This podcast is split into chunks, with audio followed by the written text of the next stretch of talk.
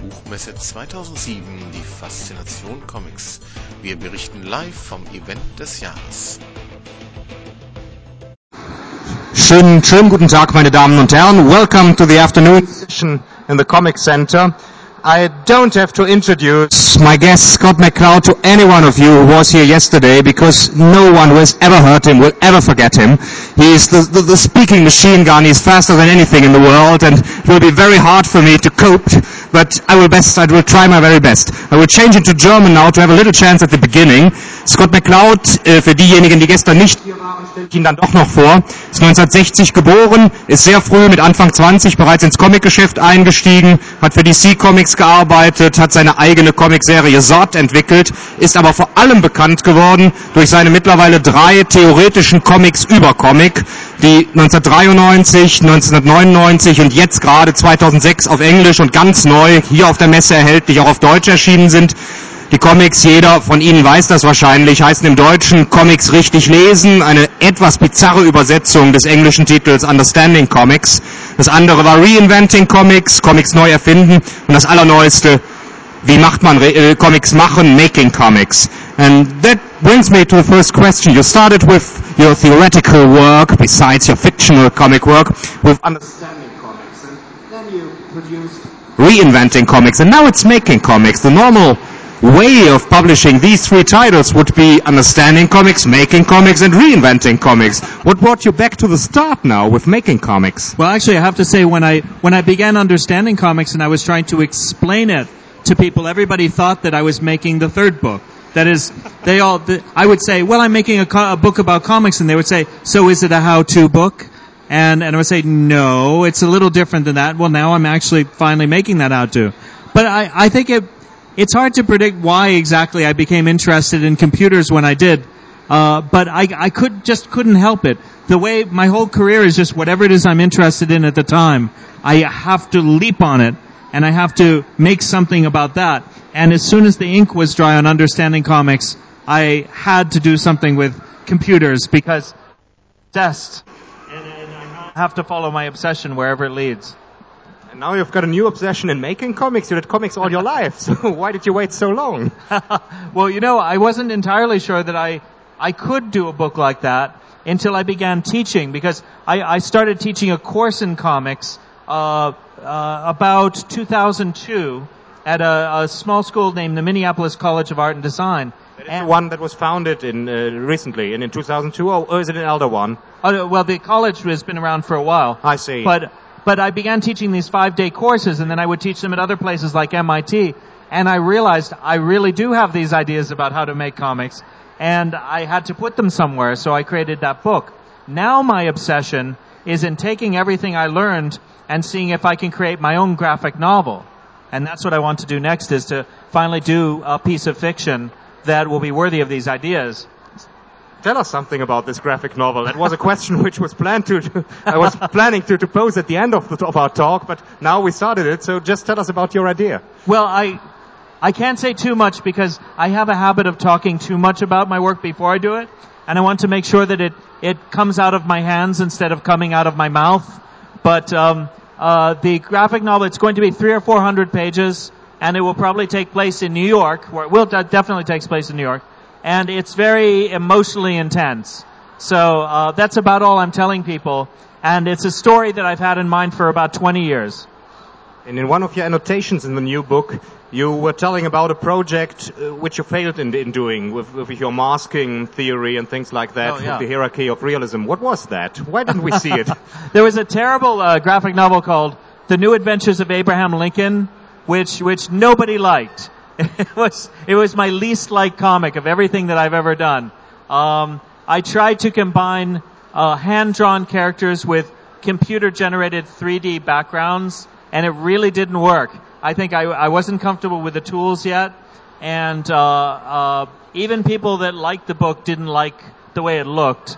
So, uh, but you have to, you know, I like to experiment. I like to try new things, and sometimes if you can guarantee the result in advance, it's not an experiment. So this was one of those cases where, all right, now I know this didn't work. Now I know for the future. How much do you use the computer in your work, especially the new one? Hmm. Actually, my new book is completely computer. Completely computer. Completely. So you're just scribbling and then scanning the scribbles, or do you No, not even- everything at the computer?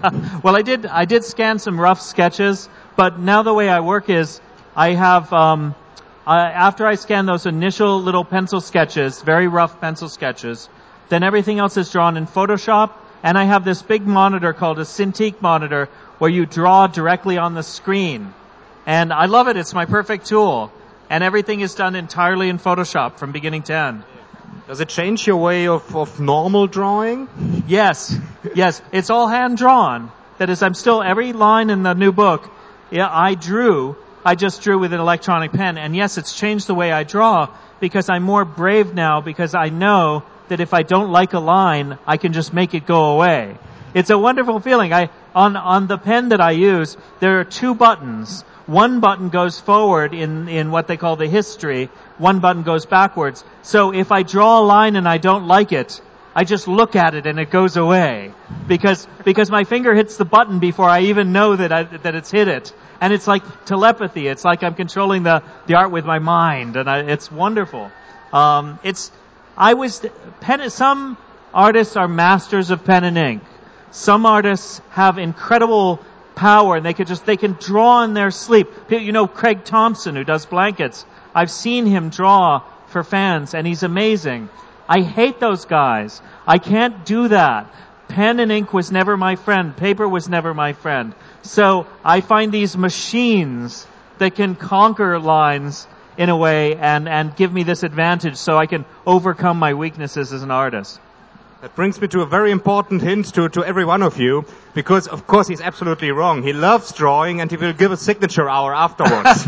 and so you can get something on paper from the hands of, of That's Scott true. McCloud. That's fantastic. And we will, uh, we will give out numbers at the end of our talk Yep. here. So just get a number and then get to the signature hour and well, you can see a real drawing. I should warn you, my sketching is not very good. They are beautiful. But, uh, no, the sketching's not so good. But, so funny. But you know what? I don't sketch in America. I only sketch in Europe. Because, because it's expected here. I can get away with not sketching in America. I just, I just sign things. So the fact that you're here means you can get a sketch from me. It'll be ugly and weird and, and won't look very good, but it, but this is the only place you can do it. Take your chances. It's beautiful to watch. you, you just finished a tour through the whole United States, every state, I guess, or something Yes. like it, at about a year.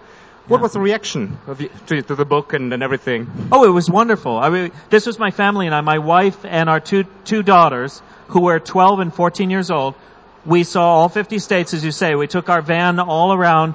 This only ended in September 1st. So it's only been six weeks since we finished. And we drove to every state except for Hawaii, for obvious reasons. Um, including Alaska. We drove all the way to Alaska, which is quite a distance. It takes five days by car just to get from the border of, uh, you know, uh, Vancouver and, and whatnot, all the way up to Alaska.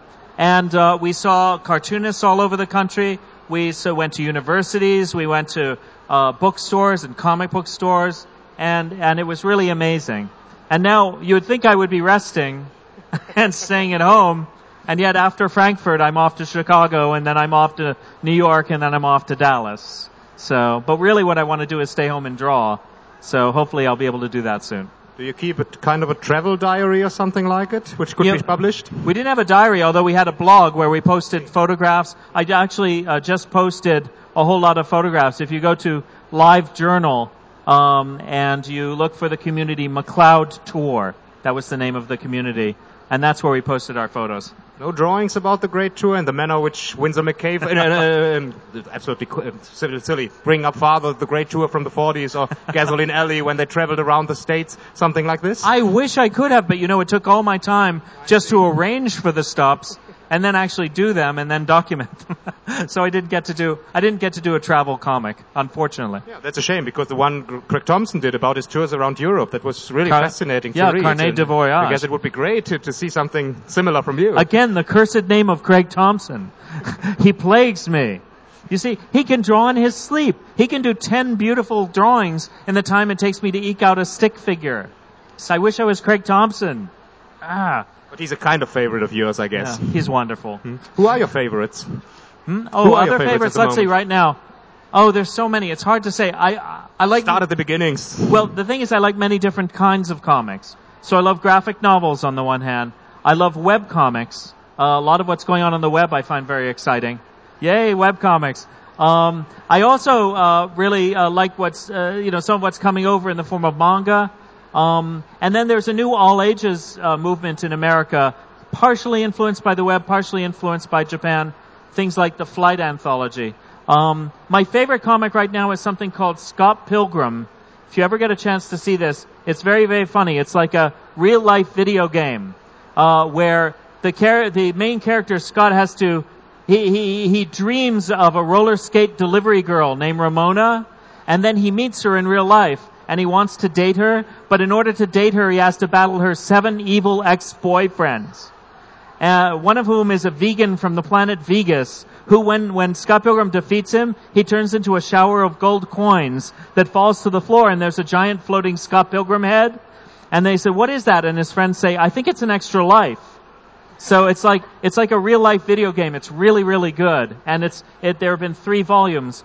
But what's especially cool about it is, it's a case of a North American artist who was influenced by manga, by Japanese comics, but he's no longer doing work that quite looks like a Japanese comic. That is, it doesn't look like he's just imitating the latest Fruits Basket or the latest Naruto. It looks like something that's his own. So he's taken all these influences, he's swallowed them all, he's processed them, he's metabolized them, he's flushed out what he doesn't need, and what's left is his style. And this is happening all over America. The various uh, artists who are influenced by Japan, and I'm sure it's happening here in Europe as well, is that the first generation just wants to imitate, but the next generation wants to integrate. And that's, I think, what you're going to be seeing with this huge avalanche of manga that's been coming in into Europe and, and into America. Did you have a chance to take a look at some German comics here at the fair? Yes, I did. Actually, one of the first things I wanted to see was seeing some of the, the young German artists who are uh, doing interesting new work, and uh, and some of our friends from Carlsen and Michael uh, took took me around and, introduced me to some of these artists and some of their work. And what's interesting is I think that there's a lot of diversity now in young artists working here in Germany. Uh, in fact, I was just asked in a radio interview if I thought there was a German style, and I'm not I'm not quite seeing one particular style. I'm actually seeing many styles and a searching for, you know, different sorts of influences. I see that Germany seems to be at a bit of a crossroads where you're looking to many different types of comics and, and each young artist is searching for their own style, but it's, it's more of a personal quest. Sometimes, sometimes a country has a very coherent style. Um, and you can just say, oh, oh, well, that's obviously, you know, a comic from this country or that country. Uh, I don't think that's true right now here, and it, but it's healthy because because diversity is a very healthy thing. And in the end, it's inevitable that there be some common denominator, that there be some some uh, something lurking in the background in a particular nation or group of nations that makes comics. You'll, eventually, there'll be some common denominator. But right now, it's still very diverse and unfocused, and that can be good. That can be good because it means that these young artists are are searching for their own answers rather than searching for the answers for a whole culture. I always found it very interesting that you used European comics as examples so early in, in your theoretical work. For example, Hergé and, and Tardi and, and, and guys like that, Möbius. And now you, you've obviously read Marjane Satrapi with Persepolis and, and things like Oh, that. yeah. So uh, do you spend a lot of time reading foreign comic books? More than the usual American comic reader who normally reads superheroes or perhaps some underground comics and graphic novels, but not much of the European stuff. Well, you know, the great tragedy of my life is I don't have enough time to read comics at all. It drives me crazy. I want to read more comics. I want, I want to have more comics and read them. I have a to be read bookshelf, which is just filled with comics that I want to read, and it could reach to the moon. There's so many of them. And so I wish I had more time to read comics. So right now, I haven't read nearly enough of the new European comics. Now that, that doesn't mean that I haven't read, you know, some of the, you know, interesting work that's out there, and I'm very fond of David B. Um, you know, I'm very fond of, uh, of, you know, Satrapi and others. Actually, Satrapi's very fond of David B. I think. Yeah, quite for sure. yeah. Without him, she wouldn't have gone nowhere. so- but um, uh, but I think there's there's a whole new wave of younger artists in in Europe and in Japan. I think that I still want to get to know better. So it's, I'm not nearly as as well educated as I would like to be. You, you told us that, that you started reading Japanese comics without speaking Japanese, just looking Yeah. at the pictures and everything. Do you learn Japanese now, or do you No. still read them without knowing what's going on exactly? No, I just waited for an entire nation to translate their comics for my benefit.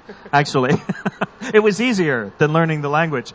Um, yeah, no, it's true. When I when I was uh, 22 years old, I got a job for uh, working at DC Comics in New York City. They were the ones who you know do Superman and Batman. And um, I was just a lowly production guy. I I was the one sitting, whiting out the edges of panel borders and cutting out little pieces of lettering and pasting them down. But two blocks from where I worked was Books Kinokuniya, the biggest Japanese bookstore in all of New York City. And the second floor was nothing but comics. And so on my lunch hour, I would go, and none of these were translated. There were no translated Japanese comics in all of Books Kinokuniya. There were, wasn't a single one.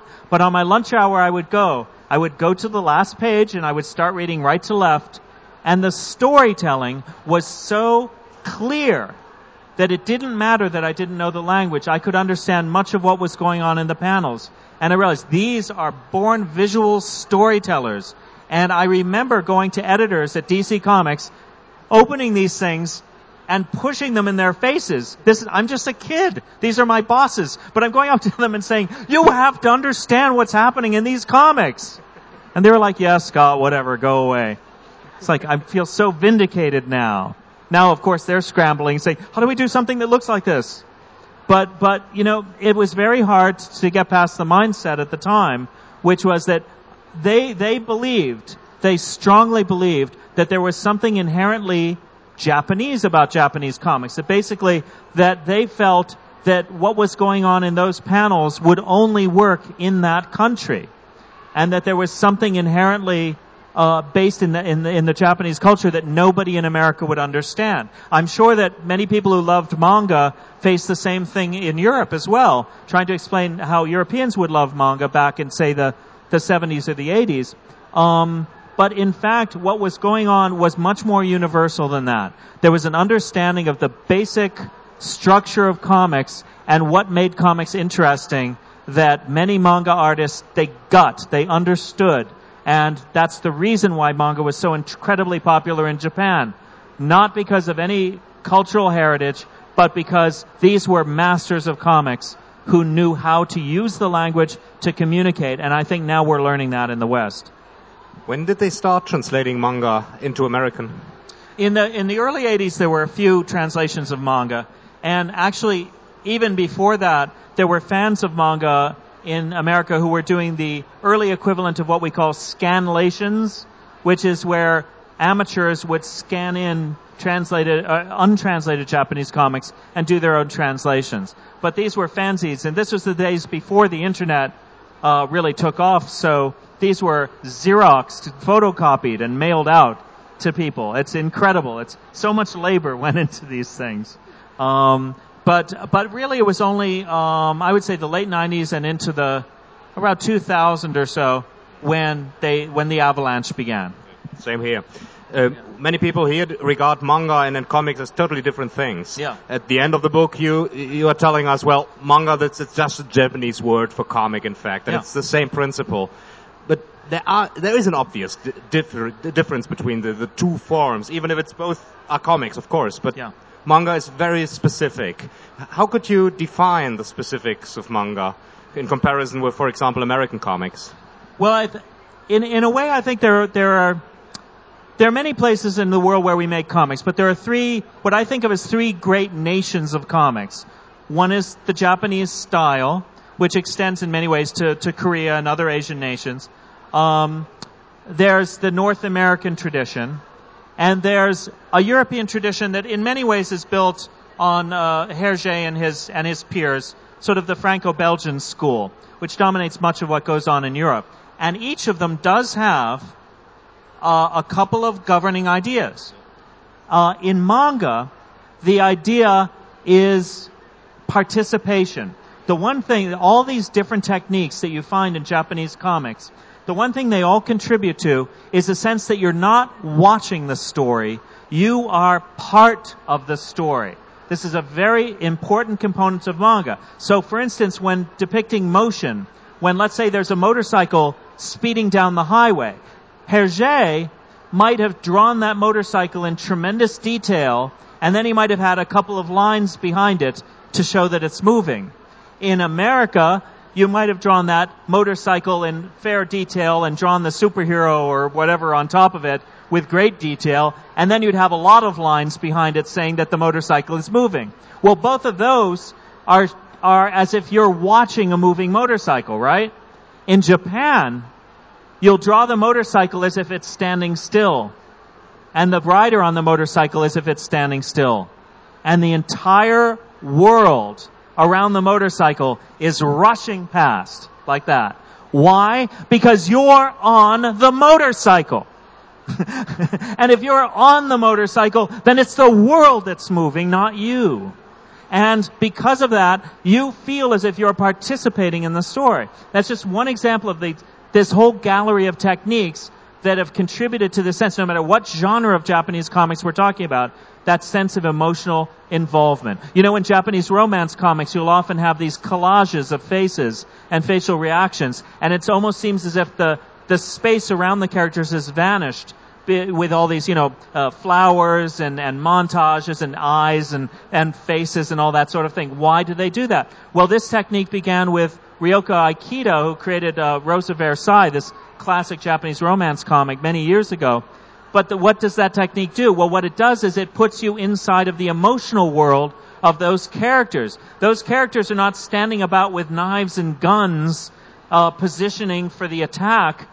The, the conflict is completely internal. It's happening inside the minds of the characters. And by using these expressionistic effects, you're creating an emotional landscape for the reader as well. Because the reader isn't watching characters in the throes of powerful emotions. The reader should be experiencing those emotions. So that's, that's one of the things that binds manga together. Now what binds the European tradition together? What's, is there a common denominator for the children of Hergé, for the several generations that followed Tintin. And in this, going through very different cartoonists like Moebius or Tardi, was there anything that bound them together? Well, speaking as an American, as a North American reader, the one thing that I found in all those European comics was a strong sense of world building.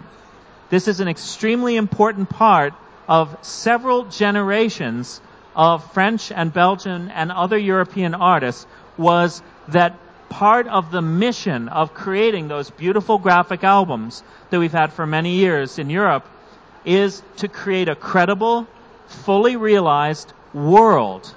And that the joy of exploring that world is part of the joy of reading. And the duty to create a world that makes sense, that's credible, that's fully constructed, that's part of the mission of of the artist, and that's that's one of the common denominators there. And you can see it, you know, no matter what, even if you're looking at David B. or modern European artists, you will often see uh, that sense of an interior world. You know that it's a, it's it's this very beautifully constructed world that may be coming out of the minds of the characters, but that that world is still the important part of it.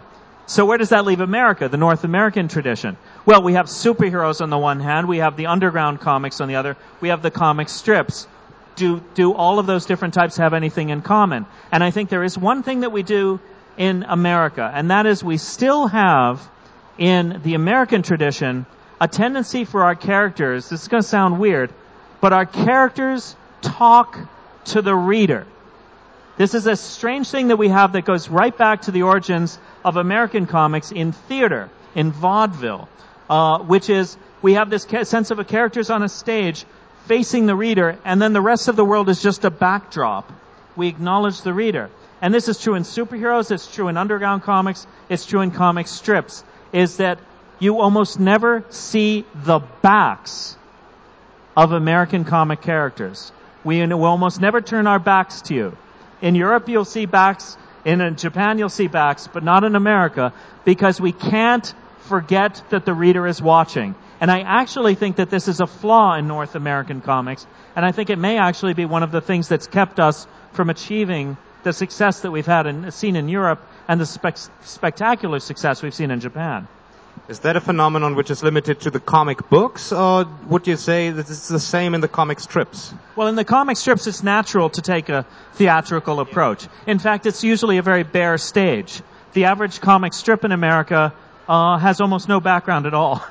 it's just it's just a character just playing this little drama for you. In the modern ones, the old ones were beautifully drawn and in wonderful backgrounds. They were. Well, actually, if you go to the very beginning of comics in America, Yeah. there was a diversity that was lost. Yeah, that's true. And I think there was a great promise in the first 10, 20 years, hmm. and we kind of blew it. Hmm. But we're getting it back now. We're doing better now. That's true. Yeah, you did.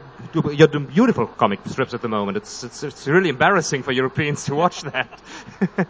One aspect of, of making comics, which I found a little bit underrepresented in, in your theory, is the format of, of the pages.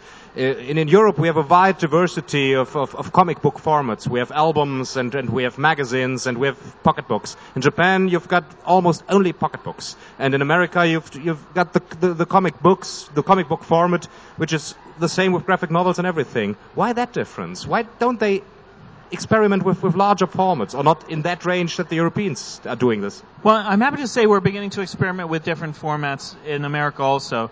Uh, it's true that the traditional American comic book, that 32 page floppy stapled thing, um, that really dominated for many years. And most of our graphic novels were the exact same shape.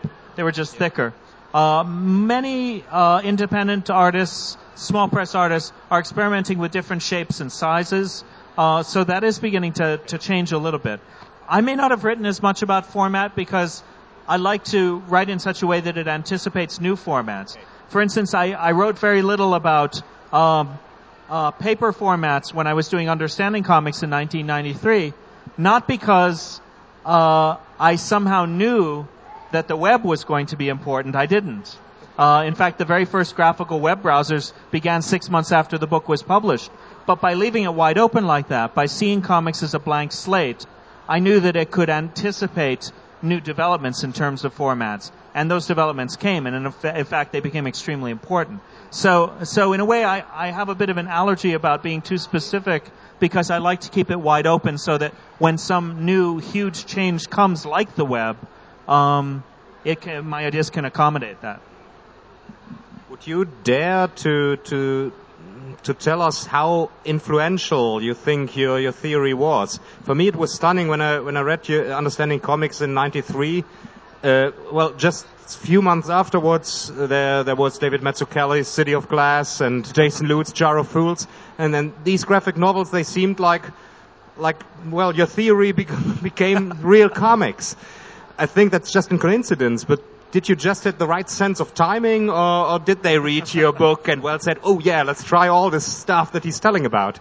Well, well, the two that you mentioned did read my book. Although I think I think I can take credit for Jason Lutes, but not for David Mazzucchelli. Mazzucchelli was just fully formed, sprung forth from the head of Zeus. The man's a genius. So is Jason Lutes, but he's just he's a little bit more my genius. I think. I mean, like, I mean, Jason Lu- Jason Lutes. I know Jason, and I know he was influenced somewhat by the book. Um, but uh, you know, it's hard to say. What, what's funny is that I hear as much by, from uh, video game designers, from web designers, from uh, you know people in other fields as I do it from people in comics.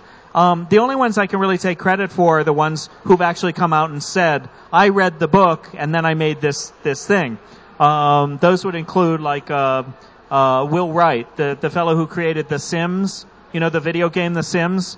Um, he had said he was asked what inspired him to do it, and he and he talked about chapter two of Understanding Comics. So then it's like, aha, okay, I've got Will Wright. but you know the others, it's hard to say. I, in many ways, I think it was just time for the sorts of experimentations that happened in the 90s.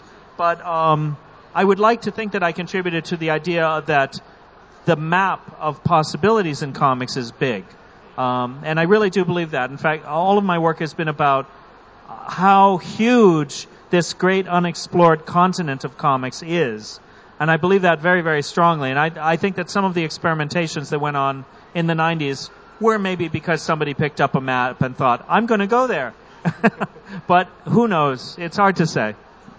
Your alter ego in the book has five fingers now. In fact, I, I hadn't noticed in the first two books that Yeah. he got four. Yeah. But now you, you told us at page four or something like that, now five fingers Yes. or something like that. Why did, why didn't you draw five fingers at the beginning? Well, I like the four fingered.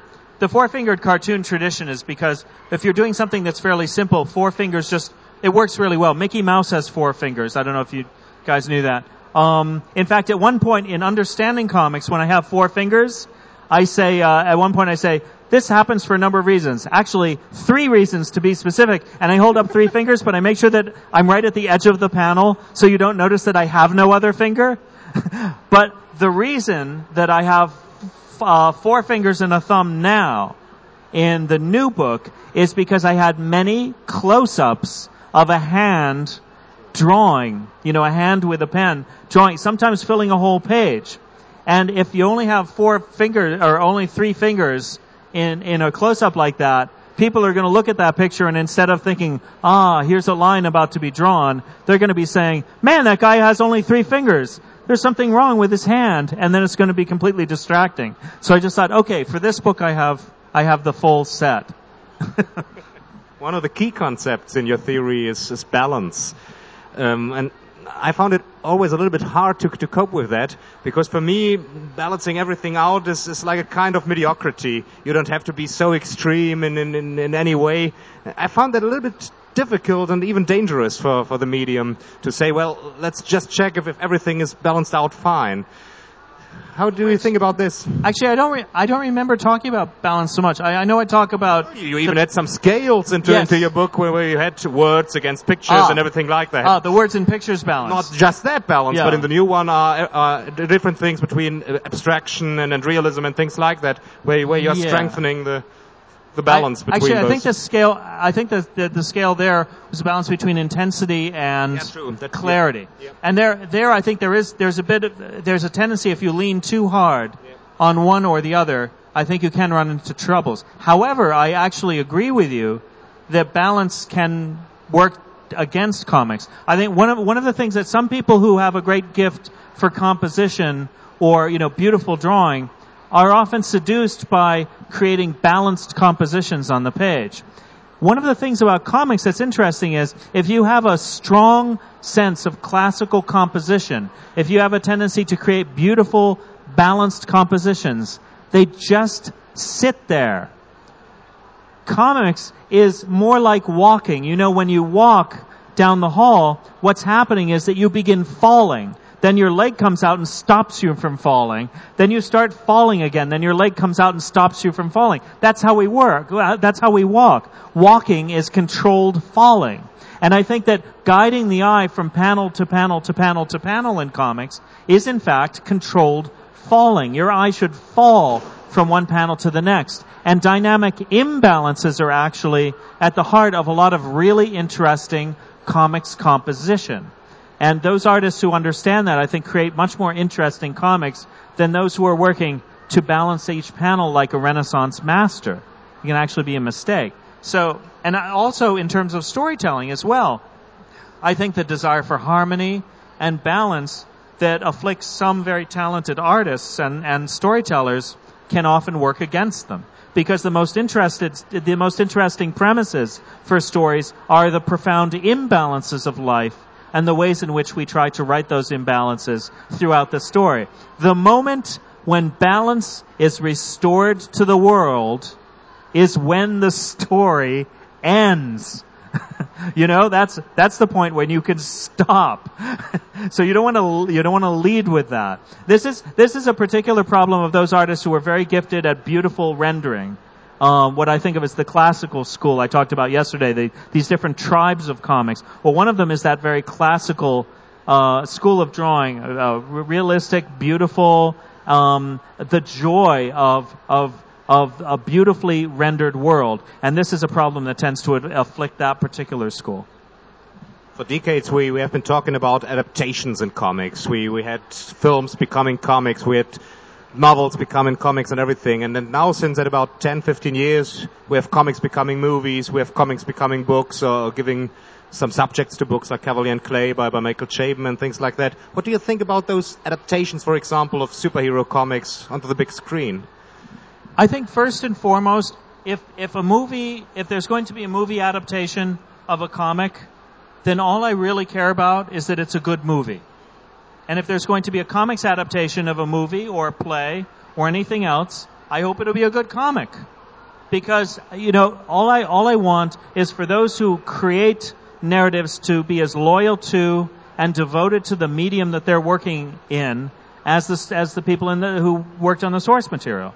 So, um, uh, there are movies which I think have adapted from comics who have benefited from ignoring the source material. I don't. For example? Well, David Cronenberg did the history of violence, Yep. which is based on a graphic novel, and I don't think he even knew it was a graphic novel when he started working on I think it. you haven't read it because Yeah. the story is completely different. the, the yeah. comic tells a completely different story, much more ha- very hard, very very dark, Yeah. and so. And in Cronenberg, well, he softened it. Yeah, no, I think- uh, very strange because he's the right director for, for this kind of stuff.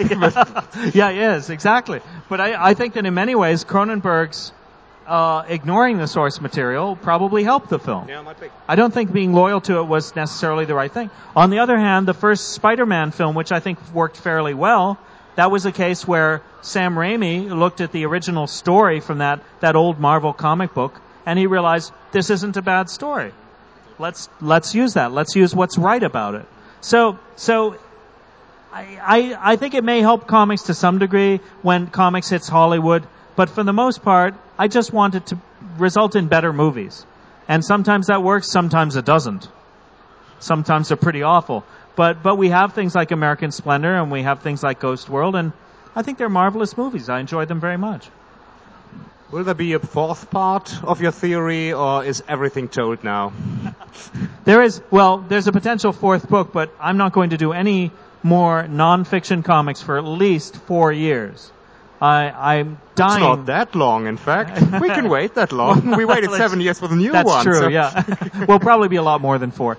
Um, but I, I really want to make some fiction. I've been writing about how comics works now for so many years. I mean, it's been 14 years since the first publication of Understanding Comics. I'm ready to make some fiction. I'm ready to tell some stories. It's all pointless unless I'm only going to be writing about how this stuff works. I need to prove that I can make it work for me. And my own writing, my own stories, my own fiction, eh, it's not been that good till now, and I, I would like it to be better. I would like to be a better writer. I'd like to be a better artist. I would like to tell better stories, create better characters. It's, it's a worthwhile challenge. And was it worth the 15, no more, well, at about 15, no more than 15 years, at about 16, 17 years of theoretical thinking to become that better writer, that better artist and everything like it? Or did you spend a little bit too much time in thinking about what you're doing? I think probably I should have spent a few years less. I think I went, I think I went a little bit past the mark. I think it's been a few years since it was time for me to head back into fiction. But the problem is I get an idea and it takes me a long time to implement it. I'm slow. I'm very slow. And this is, it's a, it's a great burden that I'm as slow as I am. Another reason I hate Craig Thompson. the man's very fast. He's gifted. He's, oh, so frustrating. Why can't I be like that? That was a kind of a leitmotif, as we call it in German, recurring motive in our The talk. Craig Thompson You have talk. Now you've got the chance to get away from the leitmotif and ask Scott McCloud some questions of your own, because I don't have any more. So if you've got a question to him, just post them now. I will give you the micro, or you can talk just like that. So is there anything that interests you of this great? Yeah, great. It won't be about Craig Thompson, right? No, it won't. no, it won't. Uh, excuse me for speaking English, but it's the only language I understand. Um, your work up until now has been, I think, very, very stimulating. Your, your, your description of a grammar of comics is fantastic because, uh, you know, at least once in my life I could point to and say, look, comics are good. Comics are, you know, are, there's nothing shameful about liking comics. That's a big deal in, in England.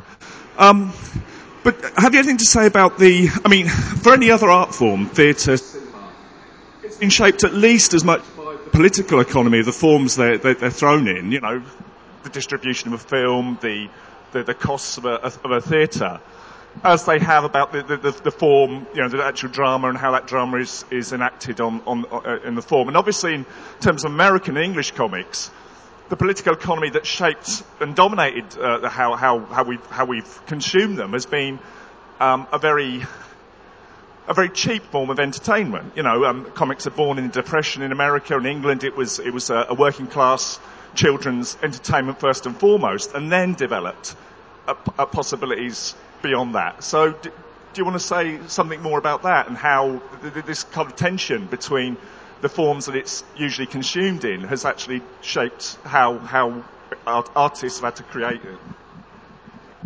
Well, I think it's it's very true that um, you know all these art forms have existed in a socio-political context, and um, and the comics for many many years was very much associated with it was a working man's form. It was something that was accessible. It was cheap. It was it was either arriving on your door every day, or else it was very easy to to buy comics down at the you know local store or whatever. Well, what's interesting is that comics right now are included amongst the very cheapest of all art forms, but that's because they're free on the internet. and it's because a lot of people are just getting their comics scanned in and, and getting them for, free. Um, in fact, I, I, I talk to some of my colleagues in comics and, and I'll say, I'm worried that the economy may go sour and that that might kill some of the momentum that we have now, at least in North American comics. And they say, ah, but it's okay because cheap entertainment always does well in a bad economy. And then I'm like, aha, but the cheap entertainment is them just taking it, scanning it, and reading it and us getting nothing. so, um, I think that because of the internet specifically, I think that that that tradition is about to mutate completely. I, you know, I think that to the degree to, to which the internet is in most every home, even homes without a lot of money, there's usually at least access to the internet, uh, increasingly. Um, I think that that's, that's going to, that's going to be the new expression of that comics as a cheap, accessible form, which is I didn't pay anything for it and I just got 10,000 pages of Marvel Comics from a friend on a CD-ROM. You know, that sort of thing. Um, but I don't know. I think the the true maturity of an art form is that it can express itself in many different socio-political contexts. And the days when comics was exclusively seen as one thing or the other, exclusively cheap or exclusively read by a particular segment of the populace, in many ways that was because the art form hadn't yet matured. And now we have movies that are watched by people at all tiers of society.